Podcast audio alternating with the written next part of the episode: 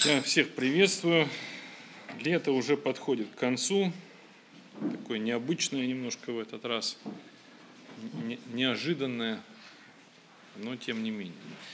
И сегодня будет такая тоже проповедь не совсем обычная, потому что обычно, как мы берем главу какую-то из Библии или несколько стихов, а сегодня мы рассмотрим целую книгу, причем она не очень маленькая, это вот книга Неемии, но не пугайтесь, мы не будем ее всю читать, а мы вот так вот пробежимся, сделаем такой обзор, что ли, основные вехи. Это книга вот об истории, о молитве, о труде и о том, как это все сочетается. Ну, сначала небольшая предыстория. Кто-то, может быть, забыл, кто-то помнит это хорошо из ветхозаветной, вот, из ветхозаветных книг. В 539 году э, Персия одолела Вавилон, и евреям можно было опять возвратиться на свои места, заселить опять свою родину, возвратиться домой. Ну, на самом-то деле, сами понимаете, далеко не все было так, потому что хорошо, ведь прошло, прошли многие годы, десятилетия, люди уже как-то свыклись, обжились, а тут надо опять куда-то срываться, ехать назад. Кто-то, в общем, не особо-то горел желанием, они уже привыкли, обжились на новых местах. И как-то все это так вот ни шатка, ни валка продвигалось. Город был в руинах, Иерусалим. Все разрушено, потому что ну, не, не все были готовы к возвращению. И вот э, книга Неемии начинается с его горячей молитвы. Горячей молитвы о том, что он просит Бога благословить его, благословить его вот на эту работу, просит, чтобы Бог открыл свою волю. И он принимает решение после этих молитв э, вот каким-то образом поспособствовать тому, чтобы город возвратился к своему прежнему состоянию. До этого, до этого момента уже священник Ездра приехал в Иерусалим, уже прошло 13 лет, уже был восстановлен храм, построен храм, но храм-то стоял, но города фактически не было, не было городских стен. В общем, он был, можно сказать, ну, можно сказать, что он был открытый всем врагам. И вот об этом историческом моменте как раз мы и читаем в этих двух книгах. Это Неемия и Ездра. Это были совершенно разные люди. Ездра был это а, книжник, книжник так, в хорошем смысле этого слова, потому что у нас иногда книжник как-то воспринимается не очень хорошо. Это был священник, это был ученый, это был учитель. Прежде всего, Неемия был скорее политик, менеджер, организатор такой, ну, не, разные эти, это были, были люди, но делали они одно общее дело. Ну и вот я, первая глава уже сказал, посвящена молитве Неемии. Прочитаем с второй главы, с 1 по 6 стих. В месяце Нисани, в двадцатый год царя Артаксеркса было пред ним вино, и я взял вино и подал царю, и, казалось, не был печален пред ним. Но царь сказал мне – Отчего лицо у тебя печально? Ты не болен, этого нет, а верно, печально сердце. Я сильно испугался и сказал царю, да живет царь вовеки, как не быть печальным лицу моему, когда город, дом гробов отцов моих в запустении, и ворота его сожжены огнем. И сказал мне царь, чего же ты желаешь? Я помолился Богу Небесному и сказал царю, если царю благоугодно, и если в благоволении раб твой пред лицом твоим, то пошли меня в Иудеи, в город, где гробы отцов моих, чтобы я обстроил его. И сказал мне царь и царица, которая сидела подле него, сколько времени продлится путь твой, когда возвратишься. И благоугодно было царю послать меня после того, как я назначил время. Ну вот э, здесь говорится о том, что э, до него дошли, до Неемии, слухи о том, что город в плачевном состоянии. Он был виночерпий. Ну, чтобы мы лучше понимали, это, наверное, сегодня можно сравнить с таким личным телохранителем, что это человек, которому бесконечно доверяет царь, потому что он, в общем, может его легко отравить, если как-то его там какие-то заговорщики э, будут на него оказывать влияние. То есть он, в общем, много чего знает, много чего может. И это человек, который был, ну, занимал высокое положение при царе, и, в общем, царь ему доверял, и вот он открывает сердце. Обратите внимание, что вот здесь в этом отрывке мы видим, что Неемия не пытался как-то манипулировать, да, там, делать кислое лицо, чтобы царь заметил. Он наоборот пишет, что, ну, в принципе, он не знал, что это будет заметно, потому что царь сам заметил, почему ты так печален, ну, не мог он скрыть эту скорбь в себе. Ну, и он признается, что вот, ну, я не могу иначе, потому что вот город, он был так патриотом своей страны, и, в общем, он понимал, что ну, на него Бог возложил вот эту особую миссию. Он не знал, как это получится, как вообще это сказать, с чего начать. Видите, сам царь, а, Бог расположил его сердце, и он, в общем, сам сказал ему, хорошо, я тебя отпускаю. И более того, тут Неемия был такой очень, ну, дальше мы это будем видеть, он был человеком очень прагматичным, практичным, он все продумывал наперед. И вот дальше мы можем прочитать 7-8 стих в этой же второй главе, как дальше поступает Неемия. «И сказал я царю, если царю благоугодно, то дал бы мне письма к заречным области начальникам, чтобы они давали мне пропуск, доколе я не дойду до Иудеи. И письмо Асафу, хранителю царских лесов, чтобы он дал мне деревьев для ворот крепости, которая при доме Божьем, и для городской стены, и для дома, в котором бы мне жить. И дал мне царь, так как благодеющая рука Бога моего была надо мною. То есть вот здесь он все предусмотрел, Неемия попросил э, обеспечить его такими важными письмами.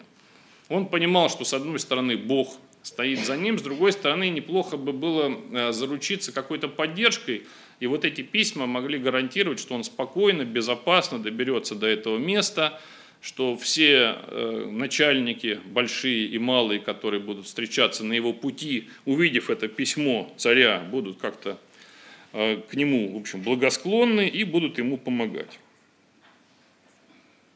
Ну и вот он, как я уже сказал, был человеком практичным, он смотрел на мир, в общем, таким трезвым взглядом. А, не, не через розовые очки, и наоборот, не через черные очки, где все представлялось мрачным и невозможным. Хотя, конечно, картина была такая удручающая. То есть вот город в разрухе, и он, как человек практичный, понимал, с чего надо начинать. Начинать надо, как э, сегодняшними словами бы сказать, с внутреннего аудита, посмотреть, а что там вообще, как-то рассчитать, что надо делать, что не надо делать, провести такой вот анализ какой-то обстановки. И дальше вот мы читаем а, вторая глава, 11-12 стих. «А, «И пришел я в Иерусалим, и пробыв там три дня, Встал я ночью с немногими людьми, бывшими при мне, и никому не сказал, что Бог мой положил мне на сердце сделать для Иерусалима. Животного уже не было со мной никакого, кроме того, на котором я ехал. Ну, он не, не сразу это начал. Начал он с того, что ну, это на третий день пошел. Это был не только практичный человек, это был молитвенник. Он молился, размышлял, с чего начать, составлял планы – обращался к Богу. И вот э, ночью, собрав верных людей, они пошли для того, чтобы, в общем, оценить ситуацию.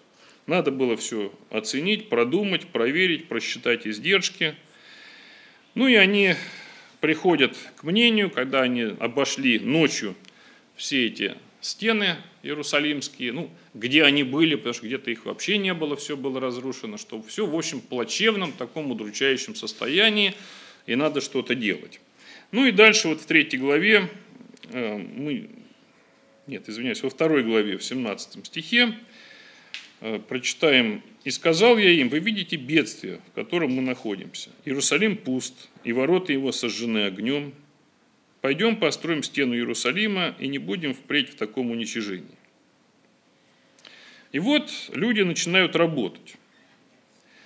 Книга Неемия, она такая очень подробная. Он был человек такой подробный, я бы даже сказал, скрупулезный. Там все записано. И вот третья глава, там большая часть главы посвящена там прямо описанию такому детальному, где кто работал. И вообще это в книге очень часто встречается, а, кто какие ворота, от какой стены до какой, где была чья ответственность. И мы видим, что там, в общем-то, работали э, все, вернее, почти все. Вот там в третьей главе есть такая э, небольшая фраза, пятый стих. «Подле них чинили фикойцы, ну там по разным участкам стены. Впрочем, знатнейшие из них не наклонили шеи свои поработать для Господа своего».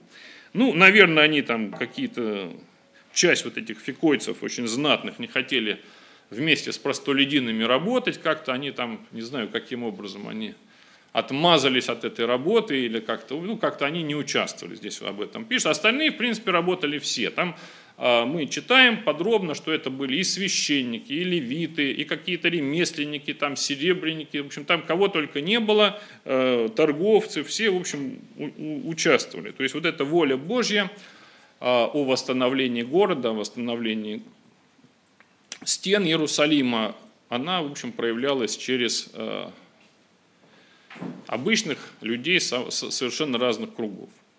Ну, как я уже сказал, Ездра, священник, он приехал раньше, он восстановил храм, а вот Неемия, он видел в первую очередь свою задачу – это э, восстановить город и прежде всего стены. Ну и, конечно, врагам, каким-то внешним вот этим врагам Израиля это очень не понравилось. Ну, всегда не нравится окружающим каким-то врагам, которые видят конкурента, они видят, что, в общем, затеялась какая-то работа, работа серьезная, Израиль укрепляется, строит какие-то сооружения, стены, усиливается. И, в общем, начались какие-то планы по нападению, по разрушению э, стены. Ну, это становилось известно в том числе и Неемии, но они продолжали работать. По-разному пытались на них воздействовать. Мы читаем, что были насмешки. Я не буду читать эти все стихи, но мы с вами потом можем каждый перечитать эту книгу. Это очень, конечно, задевало вот эти насмешки врагов, но на это нельзя было отвлекаться, и люди продолжали работать, надо было строить. Но с другой стороны, вот это окружение, там на севере это самаритяне, там что, аммонитяне, аравитяне, то есть вот такое было вражеское окружение, и, в общем, наряду со стройкой надо было как-то еще и продумать, предусмотреть защиту, чтобы это все, в общем, не получилось так, что силы будут потрачены, будет потрачено время, и все будет разрушено. Э, одновременно пытались строить и оружие при себе иметь, чтобы как-то э, отражать атаки неприятеля.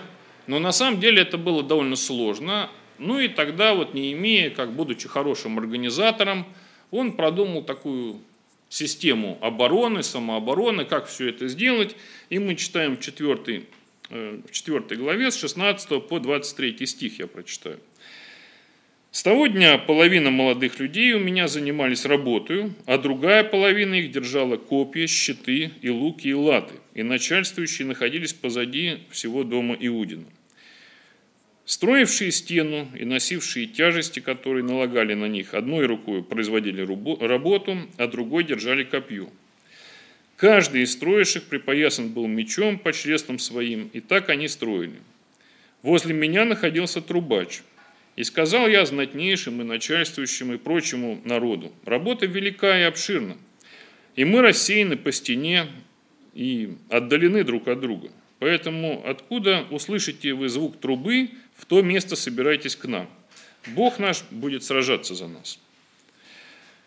Так произвели мы работу, и половина держала копья от восхода до зари, до появления звезд. Сверх всего то же время я сказал народу, чтобы в Иерусалиме ночевали все с рабами своими, и будут они у нас ночью на страже, а днем на работе. И ни я, ни братья мои, ни служители мои, ни стражи, сопровождающие меня, не снимали с себя одеяния своего, у каждого были под рукою меч и вода. Это было очень мудрое решение. Вообще все, что делал Неемия, было очень хорошо продумано. Он очень хорошо все рассчитывал и продумывал. Ну, он вообще был талантливый организатор. Во-первых, Тогда не было, я уже не говорю про мобильных телефонов, там не было и, и радио, и ничего не было, связь была сложная, поэтому, э, ну, кто из вас бывал в Иерусалиме, представляет вот этот э, стены, это, это большой очень периметр, то есть там, в принципе, вы не знаете, что происходит с другой части. Поэтому была предусмотрена вот эта система трубачей, да, были люди, вот труба, если где-то тревога, раздается звук трубы, значит, это там какая-то опасность, туда подтягиваются какие-то резервы, постоянно часть людей работает, часть людей там организована такая, ну, вахтовая, как бы сказали сейчас, система. И, в общем, это было все хорошо продумано. Э, ну, как известно, э, почти ну, всегда любое такое какое-то полезное, богоугодное действие, миссия, она редко проходит без каких-то сложностей, препятствий. Ну и они, конечно, были. Причем они были с разных сторон. Я уже говорил, что были внешние враги, которые пытались там что-то делать. Были враги внутренние. Ну и вот в пятой главе мы прочитаем шесть стихов первых. «И сделался большой ропот в народе, и у жен его на братьев своих иудеев. Были такие, которые говорили, нас, сыновей наших и дочерей наших много – и мы желали бы доставить хлеб и кормиться и жить. Были и такие, которые говорили, поля свои, виноградники свои, дома, дома свои мы закладываем, чтобы достать хлеба от голода. Были и такие, которые говорили, мы э, занимаем серебро на подать царю под залог полей наших и виноградников наших. И у нас такие же дела, как э, и у нас такие же тела, как, какие тела у братьев наших, и сыновья наши такие же, как их сыновья. А вот мы должны отдавать сыновей наших и дочерей наших в рабы, и некоторых из дочерей наших уже находятся в порабощении. Нет никаких средств для выкупа в руках наших, и поля наши, и виноградники наши у других. Когда я услышал ропот их и такие слова, я очень рассердился, пишет Неемия, это вот пятая глава.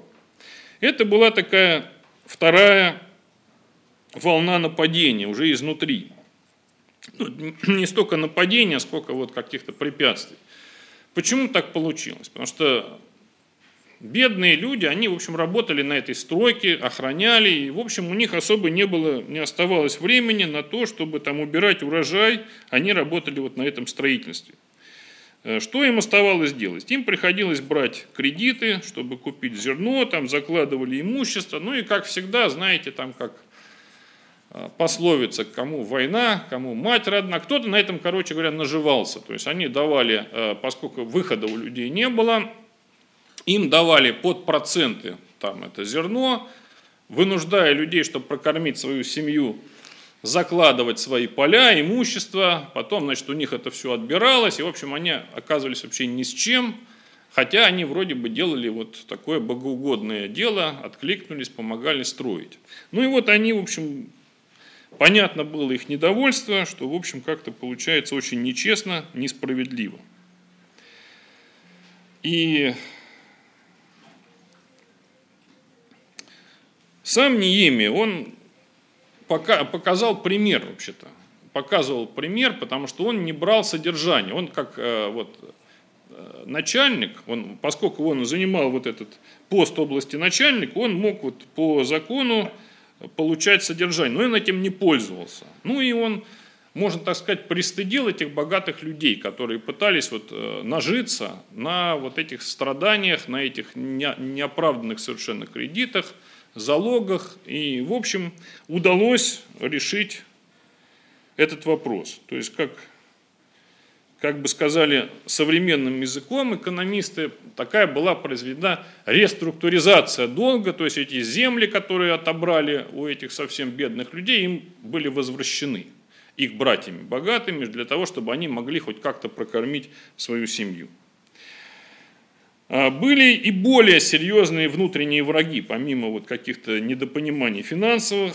Были, была такая оппозиция, это упоминается прежде всего в книге Санавалат и Тови. Они сначала хотели убить, потом как-то очернить, то есть разные попытки предпринимались, им не нравилась популярность Неемии, не нравилось то, что, в общем, как-то они теряют, видимо, надежды как-то сами побывать у власти. И, в общем, у них зрели разные мысли. Сначала они пытались выманить в шестой главе книги Неемии, мы видим, они его несколько раз пытаются выманить за стены Иерусалима, потому что там его нельзя было убить, а вот там это легко можно было сделать, все списав на каких-то разбойников, там нехороших людей, и, в общем, концы в воду никто бы ничего не нашел. Но Неемия был человек мудрый, он знал их намерения, и так мягко, дипломатично им отказывал. Говорил, что ну, я, к сожалению, очень занят, у меня нет возможности куда-то ходить, я вот тут на стройке, в общем, им не удалось его никуда выманить. Но они не, в общем, не останавливались, они пытались шантажировать его, а потом была клевета пущена в ход, и в конце концов они пытались подорвать какое-то доверие, которое было у людей к Неемии. Как они попытались это сделать, мы читаем тоже в книге они пытаются, они подослали лжепророка Шимаю, который, в общем, говорил, что вот будет покушение на тебя, говорят они, не ими, и вот у тебя, тебя обязательно убьют. Но есть шанс скрыться. Для этого надо пойти в храм и там укрыться, и тогда тебя не убьют. Это, только так ты можешь спасти. А, понятен был расчет, потому что вот туда, куда они предлагали ему уйти укрыться, входить он не имел права, он не был священником, а туда могли входить только священники. Поэтому если бы, не имея, вот, послушал этого лжепророка, вошел туда в храм, дальше, в общем, сценарий был понятен. Они бы сказали, смотрите, что он наделал. Он, значит, испугался за свою жизнь, вошел туда, куда ему категорически запрещено входить, и вообще он достоин смерти, вообще это негодный человек. Ну вот и здесь тоже э, этот расчет был понятен не имея, и он, в общем-то, не пошел на это, э, понимал, что это такая провокация. Ну и вот, наконец, э, стены города были достроены. Это была колоссальная работа. Это, ну, э, можно представить вообще, как раньше. Иногда трудно даже понять, как это все строилось. Когда вот мы видим современные вот какие-то механизмы, машины, краны там и так далее, как можно построить там какие-то серьезные сооружения стены, когда, в общем, это люди, когда там нету, я уже не говорю о, о подъемной какой-то технике, электрического освещения даже нет, ничего толком нет, да еще и половина людей должна заниматься охраной в основном, смотреть, чтобы не напали, не разрушили, а другие тем временем строят, но тем не менее работа эта была колоссально выполнена, Стены построены, все, эта часть работы завершена, но надо было еще восстанавливать город. То есть надо было э, организовать постоянную охрану уже этих стен, чтобы они ведь нуждались э, в охране эти стены не только на период строительства, все равно это были ворота, надо было у ворот вот эти вахты какие-то организовывать, надо было такую обыденную повседневную жизнь наладить, как-то все упорядочить. И вот мы видим, как это все упорядочилось. Там много-много всяких список приводится переселенцев, кто переехал, кто где был. Это все очень скрупулезно, не имея отмечал, и все это организовывал. Ну и вот э, важно было не просто построить город, стены, город. Важно было обновить завет э, с Богом, обновить завет Потому что город это, конечно, не только вот стены, дома, но это прежде всего жители. Ну и вот мы в восьмой главе читаем э, вот эти все стихи, посвященные обновлению завета с Богом. Когда весь город собрался, и Ездра, священник, читает книгу закона, и весь город, весь народ слушает его. Я прочитаю только один стих, это 8 глава, 6 стих. И благословил Ездра Господа Бога Великого, и весь народ отвечал «Аминь, аминь», поднимая вверх руки свои, и поклонялись, и повергались пред Господом лицо, лицом до земли. Ну и далее вот идет такая вот э, волна этой радости, благословения народа, обновления завета, идет описание праздника Кущей, который весь народ праздновал – и вот 9 и 10 глава книги посвящена этому покаянию. И люди дают обещание следовать завету, соблюдать закон. Ну, там приводятся более конкретные, я не буду останавливаться на подробности, прежде всего там э, воздерживаться от смешанных браков, соблюдать субботу, регулярные пожертвования осуществлять и так далее. Ну, поскольку не имея любил точности учет, проводится перепись населения, приводятся там результаты этой переписи. Ну и выясняется, что вообще-то людей как-то вот маловато. Маловато, потому что город большой, ну по тем временам. Сейчас нам кажется, что это Шанхай какой-нибудь большой, Иерусалим город маленький. На самом деле по тем временам это был большой город. Людей было явно недостаточно, чтобы просто хотя бы его охранять. И было принято такое серьезное решение, э, наверное, не очень популярное, о том, что 10% населения из других регионов страны вот должны переселиться в Иерусалим. Об этом в 11 главе, 1-2 стих я прочитаю. «И жили начальники народа в Иерусалиме, а прочие из народа бросили жребий, чтобы одна из десяти частей шла на жительство в святой город Иерусалим, а девять оставались в прочих городах. И благословил народ всех, которые добровольно согласились жить в Иерусалиме». Ну, я уже говорил, что и до этого не все были готовы возвращаться, но надо было как-то решать эту проблему заселения. Вот сами понимаете, как вот люди живут там, вот они привыкли, у них есть поле, они его обрабатывают, а тут вдруг надо куда-то тащиться в город, там, пускай это важный город, но все равно это надо всем семействам куда-то переходить и начинать, можно сказать, все сначала, в какую-то неизвестность. Еще и враги кругом, тут неизвестно вообще, как они к этому отнесутся. Ну и в то время было, в общем, распространено такое решение, как жребий. Тогда вот было так сделано, что бросался жребий, ну, каждый десятый, каждому десятому выпадала вот э, эта участь, что надо перебраться. И, в общем, они не прогадали. Здесь мы читаем, что э, вот второй стих, да, благословил народ всех, которые добровольно согласились жить в Иерусалиме. Мы не знаем, тут умалчивается в книге, были ли которые отказались. Ну, мы видим, что э, задача вот заселения была выполнена, жизнь налажена, ну и вот в 12 главе мы читаем об освящении этой стены, которая уже закончена. Это такой был большой праздник и великое ликование. Там это происходило так, разделились на две большие группы. Одни пошли там по часовой, другие против часовой. Они пошли значит, со всех сторон, обошли эту стену, встретились у храма, были значит, молитвы, песни. И вот такой был большой-большой праздник.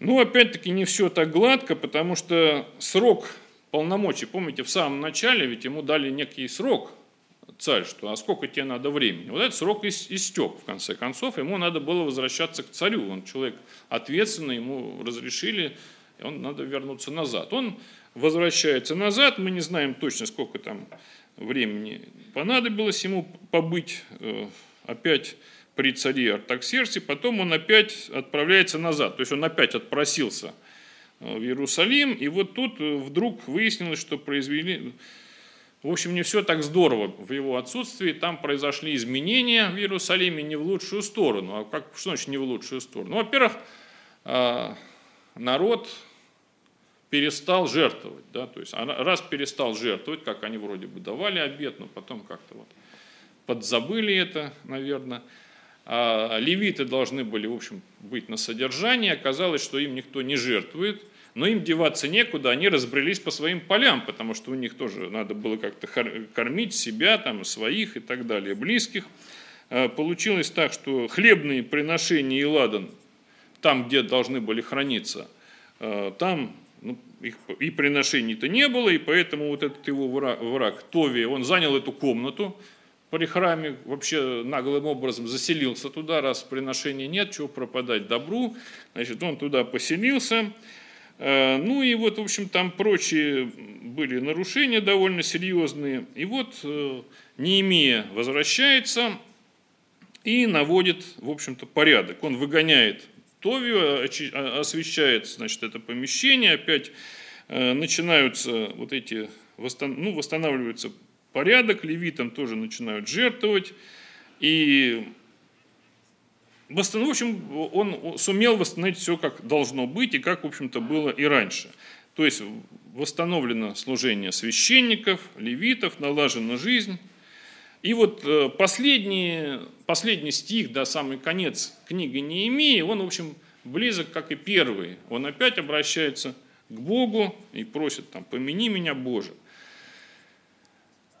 Начинается эта книга, в общем, с молитвы, заканчивается молитвой, и вообще там очень много не только описаний, довольно тяжело, которые нам читать, там список родов, кто там какой кусок стены строил, но и очень много молитв.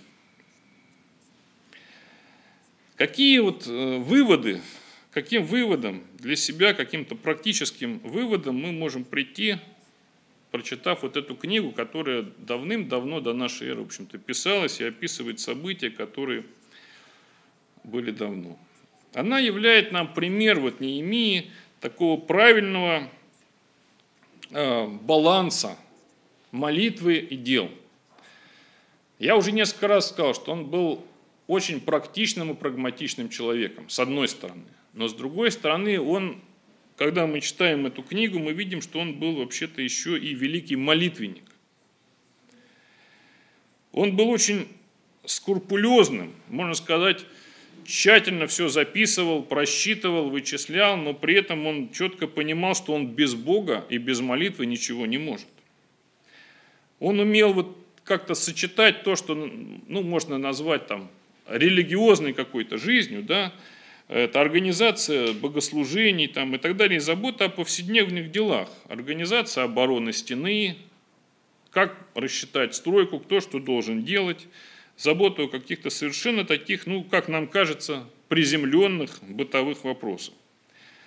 И вот этой рутине, в кавычках я называю рутине, отводится очень много времени. Очень много времени, в том числе даже в описании и в этой книге перечисление деталей, кто что делал, кто за что отвечал и так далее. И все это он продумал. Вот нам иногда очень свойственно бывают такие крайности. Да? Крайности, одна из них это такие, мы можем быть такими мечтательными молитвенниками, которые вот они вот сидят все время, молятся и мечтают, ничего толком не делая. Э, проводя 24 часа в сутки в духовных размышлениях о том, значит, как понять волю Божью. И это правильно, это, в общем, нужные вещи. Ну, практические дела нам как-то, не, мы ничего не делаем. Другая крайность, когда мы, в общем, настолько погружаемся в эту рутину каких-то вот таких э, повседневных дел, что нам ни до молитвы, ни до каких-то вопросов э, общения с Богом, у нас просто не доходят руки, ни мысли, ни голова у нас как-то все, нам не до этого. Мы слишком заняты бытовыми вопросами. И вот здесь мы видим, как э, вот эту целостность Неемии, когда он э, очень хорошо мог делать то, что можно, что называется, потрогать руками, какие-то абсолютно практические вещи. Продумывал, рассчитывал, просчитывал, следил, проверял, выполнял, делал. И с другой стороны, насколько много времени он посвящал молитве, и насколько он э, понимал, что вот без Бога все эти усилия, они вообще ничего не, ничего не значат. Мы можем вот э, еще увидеть и научиться у Неемии видеть руку Бога в этих победах да, или достижениях, которые, ну, в принципе, он мог легко, наверное, приписать себе. Ну, хотя бы внутри так себя сказать, ну, вот это молодец, я все сделал, многого добился. Ну вот он, например, отлично, как я уже сказал, организовал систему обороны, все продумал, да, но он не говорит, что вот я все организовал, и мы, он, он по-другому говорит, да, вот 4 глава, 15 стих. Когда услышали неприятели наши, что нам известно намерение их, тогда разорил Бог замысел их, и мы все возвратились к стене, каждый на свою работу. То есть он просто настолько все здорово организовал, что враги, увидев, что, в общем, шансов-то у них маловато – они э, решили, что нападать смысла нет, потерь будет очень много, и они вообще эти стены это скорее всего, и не пройдут. Очень все здорово организовано. Но он здесь э, пишет, что Бог разрушил этот замысел. Не то, что моя организация, я такой вот военачальник, что я тут всех победил. Нет, он сделал все, что от него требовалось, но Бог помешал им. Он э, понимает, что надо все хорошо продумать, все хорошо рассчитать, но победа может быть только если Бог будет с нами. В 4 главе 20 стих я прочитаю. Поэтому откуда услышите вы звук трубы, в то место собирайтесь к нам. Бог, нас будет, Бог наш будет сражаться за нас. То есть да, он продумал, что будет труба, да, он продумал систему резервов, кто куда подтягивается, кто с каким оружием, но победа будет не поэтому, а потому что Бог нас, Бог наш будет сражаться за нас. Мы должны все продумать, мы должны сделать все, что зависит от нас, но вот результат будет зависеть не столько от этого, столько от того, будем ли мы с Богом и будет ли Бог с нами. Ну вот не все из нас, конечно, такие крупные руководители, и далеко не перед всеми из нами будут или стоят такие глобальные задачи, как восстановление городов, стран, там, организация жизни целого района. Мы не мэры, не губернаторы, и, и даже там не может быть э, депутаты. Но тем не менее, вот мы можем четко понять, и научиться у Неемии вот этому самому балансу, сохранению баланса между молитвой и делами, между посвященностью Богу, доверию Ему с одной стороны, и очень тщательному отношению к тому, что мы поручим. Может быть, нам не поручено такое великое дело, да, как восстановление Иерусалима, а что-то совсем маленькое. Но мы можем точно так же, несмотря на то, что мы уповаем на Бога, что мы просим Его благословения, мы можем точно так же, как не имея, пытаться продумать все до мелочей. Продумать все до мелочей, чтобы вот то дело, которое нам поручено, а, было выполнено. Аминь. Аминь. Давайте помолимся. Дорогой наш Небесный Отец, мы благодарим Тебя за то, что Ты с нами, за то, что Ты даешь нам возможность изучать Слово Твое, за то, что Ты оставил нам это Слово. Мы благодарим Тебя, Господи, за то, что мы можем смотреть и видеть в этом Слове то, что учит нас, то, что дает нам пищу для размышлений, то, что преобразует нас. Мы просим Тебя, Господь, Ты помоги нам быть мудрыми – Помоги нам быть такими мудрыми, как был Неемия, и помоги нам быть такими же уповающими на Тебя, как Он.